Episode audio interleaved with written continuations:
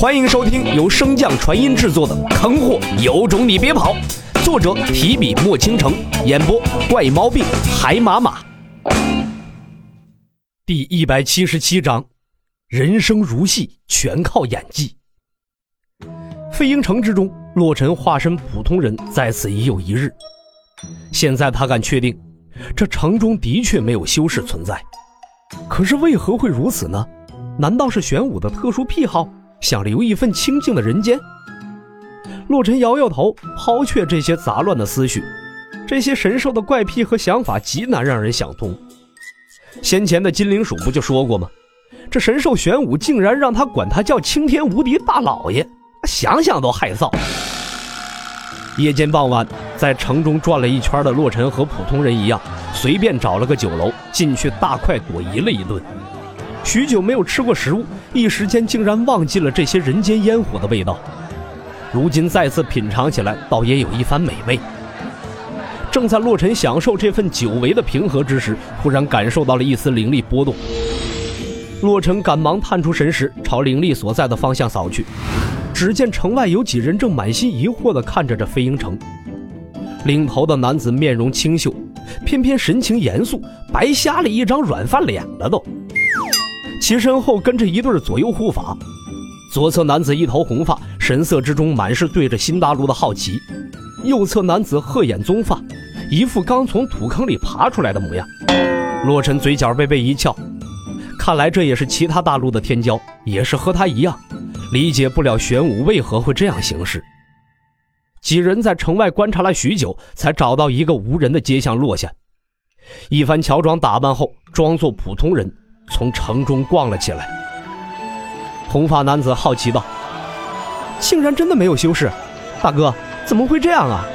你问我，我问谁去？速速查探一波，待会儿我们还得去找小妹和二弟。”领头男子回骂了一句，眉间挂着稍许的担忧，似乎那被分散之人对他很重要。师兄不用太过担心了，此界皆凡人，小妹肯定不会出事的。棕发鹤眼的男子沉声道。别忘了，除我们之外，还有其他大陆的修士亦在此处。红发男子不以为意道：“明水大陆并不比我们离火大陆小，哪有那么容易碰上其他大陆的修士啊？况且小妹再不济也是一个破凡境，纵然不敌，也绝对有自保的能力。难不成真的有跟大哥一样如此年纪便踏足神将境的变态？”正在三人有一搭没一搭的闲聊之时，易容压境后的洛尘快步出现在三人面前。躬身道：“各位师兄好。”先前那吊儿郎当的红发男子瞬间被吓了一个机灵，最前方的清秀男子则直接向前踏出一步，眼神不善地看向洛尘。“哎，几位师兄莫怪，小弟并无恶意。”洛尘一边说着，一边将自己的灵力释放而出。众人见他只是助机境，这才微微放松。红发男子一脸惊奇地看着洛尘。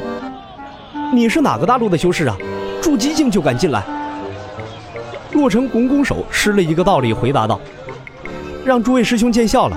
小弟名为严震，来自神渊大陆的黄震宗。小弟主修阵法一道，所以境界比较低下。”众人闻言，这才释然。怪不得几人刚才来到此地，并未察觉到他的气息。所有职业中，阵法师乃是最为擅长隐藏自身的一类。洛尘看向为首的清俊男子：“三位师兄，我与本路的师兄们走散了，不知该去何处寻他们。三位师兄能否带我一起同行？”不等那为首的人开口，那吊儿郎当的红发男子便道：“可以啊，反正你境界也不高，对我们造成不了什么威胁。”等他说完，旁边同行的棕发男子便白了他们一眼。红发男子赶忙改口道。哎，道友，我不是那个意思，我是说你的境界虽然不低，但是对我们造成不了什么威胁。我这洛尘，求求你不会说话就请你闭嘴好吗？显然，这三人中，红发男子并不是能做主的角色。那清俊男子稍一沉默后，缓缓地摇了摇头。我们还有更重要的事要做，不能带你，道友勿怪。洛尘闻言一愣，没想到被拒绝的这么干脆。清秀男子说罢，便率先向前走去。洛尘见状，赶忙表现出一副颓然无助的模样，贴着墙根缓缓地向下滑去。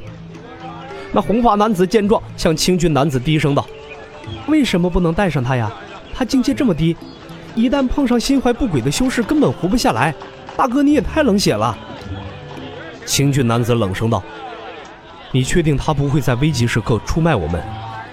我不需要这种无法掌控的变数跟着我。”红发男子指着抱着膝躲在墙根下的洛尘怒道：“可能小师妹她现在也是如此，刚被人拒绝，只能和她一样待在原地不敢动弹。”说罢，红发男子便一甩手，气呼呼地向前大步离去。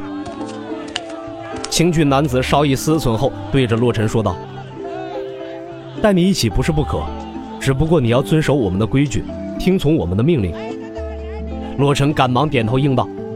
自然如此，小弟定会以众师兄马首是瞻的，绝不做那害人害己之事。希望你能说到做到。青俊男子说完后，面带无奈地看了一眼眼前那满脸笑意的红发男子。嘿，我就知道大哥是刀子嘴豆腐心，肯定不会那么冷血的。红发男子走至洛尘的身前，一把搂住他的肩膀。以后呢，我就是你三哥。洛尘连忙讨好道：“三哥好。”红发男子极为满意的拍了拍他的肩膀，介绍道：“我叫秦燕，三个火那个燕，前面那个一脸臭屁模样的是最小的，你叫他四哥就行。他叫秦磊，最前方的那个是我们大哥，叫秦心。不过他们两个的脾气可没我这么好，你还是少招惹他们为妙。”洛尘连忙点头应道：“多谢三哥提醒，是不是还有个二哥叫秦森？”秦燕惊奇道：“你怎么知道的？”是有个二哥，不过叫秦森淼。洛尘心道：“你们几个兄弟的名字都这么有特色，猜不到才怪呢。”我可跟你说啊，我们要先去找我们的小师妹，你的师兄只能顺路帮你打探一下，可别指望我们能拿出太多的时间。洛尘一脸愁苦的点点头：“我能理解各位师兄的难处，毕竟我们来这儿也是为了传承。”秦燕调笑道：“ 你小子倒是挺上道的呀。”洛尘抹抹眼泪，一脸悲伤道：“如果不是生活所迫，我也看不起自己如今这副丑恶的嘴脸。”